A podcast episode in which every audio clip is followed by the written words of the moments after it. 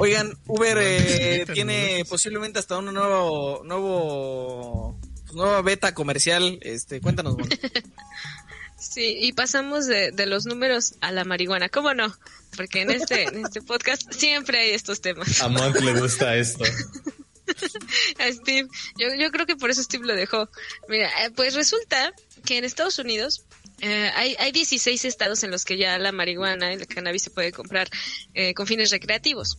Entonces, eh, le preguntaban al CEO de Uber, que cuyo apellido todavía me cuesta mucho trabajo pronunciar, Tara Koroshaji, no sé ustedes cómo lo pronuncian. Don, don Uber.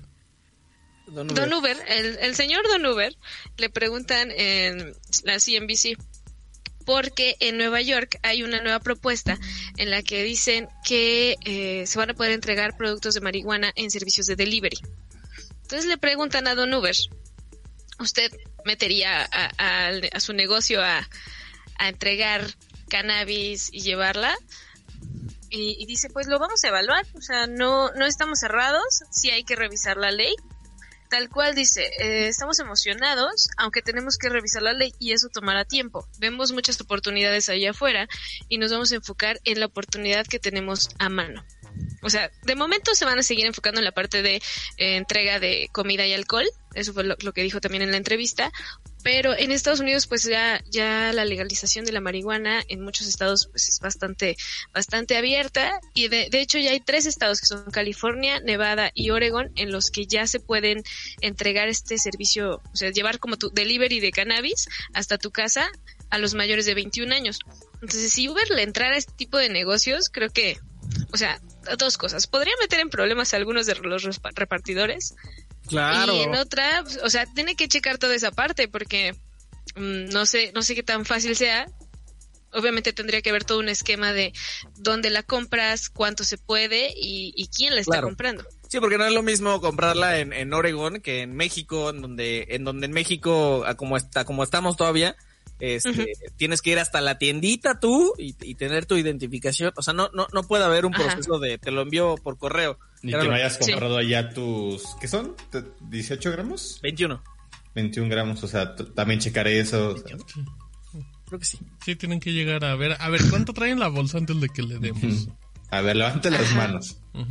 Esto es un asalto. pero sería, o sea, no sé ustedes qué piensan, pero yo creo que Uber sí sería una gran incursión en este tipo de, de mercados. O sea, si, si en algún momento se permite, Sí. digo, en Nueva York está la propuesta, pero si se, se legaliza a nivel federal, por ejemplo en Estados Unidos, sería bastante grande que una empresa como Uber empezara a repartir cannabis así con sus repartidores, pues, no sé. Eso que mencionas, o sea, ¿ya hay como otros servicios que hacen esto en Estados Unidos? Por ahí mencionaste. Eh, algo, ¿no? Pues dicen que hay tres estados de eh, delivery más chiquitos, pero no, como tal, no dieron los nombres de las compañías que lo hacen. Sí, y sabes qué, o sea, probablemente a- a- es muy local, ¿no? O sea, Eso, Sí. eso, eso, justo eso. A lo mejor es una Uber cosa como de la tiendita, a lo Ah, mejor te puede llevar o así, ¿sabes? Estuve pensando Ajá. un nombre y no se me ocurrió algo que era tan lógico. O sea, hay, eh, pues, pues, aquí mismo, ¿no? Hay servicios que son como muy locales. Por ejemplo, yo me acuerdo mucho de una aplicación que estaba en Guadalajara. No sé si todavía exista, que se llamaba Apistear. O sea, App, App, Ap- Pistear. Apistear. Tiburonzazos esos Y era, y era para hacer delivery de cosas de fiesta, Ya de están en cigarros, Suiza esos alcohol, muchachos. hielo. Entonces se me ocurre que seguramente ya pues, es igual, ¿no? Son como apps muy locales dice en Os- ciertos lugares. Dice, mm, Dice Oscar, Uber Eats, dos puntos. ¿Quieres agregar 40 alitas a tu orden de la guapachosa? Ya te van a, ya te van a mandar la mantequilla. Em, fíjate, Stevie, que pues mi Uber puede presumir eso, pero en México nos adelantamos. Anda. a ver. ¿Por qué? El 20 de julio de 2018, el medio mexicano Shataka México reportó que habían acusado a algunos repartidores de Rappi porque andaban llevando sus dotaciones en sus motitos. ¿Te acuerdas? Creo que venía esa. De hecho, era puro narcomenudeo y hasta la Secretaría de Seguridad Pública en ese momento detalló que, que pues eran personas que traían su moto, su canastita de Rappi. Obviamente Rappi dijo, a ver, a ver, nosotros no sabemos qué está haciendo el repartidor y si trae la mochila pues tampoco nos anden acusando. Pero mira, ya el repartidor mexicano le dijo a Uber, aquí están las ideas frescas, muchacho. Rap with. y ahorita le están dando tantas ideas de nombres a Uber.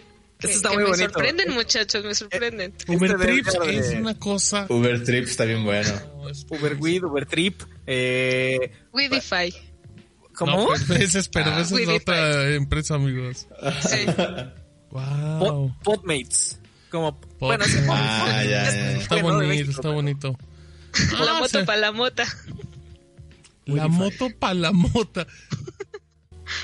No, de que se ponen de creativos. me, me, sorprende cómo andaban primero, hace 20 minutos hablando de casos de, oigan, y si cae un rayo en mi sí, me explota, tengo que dar mis datos.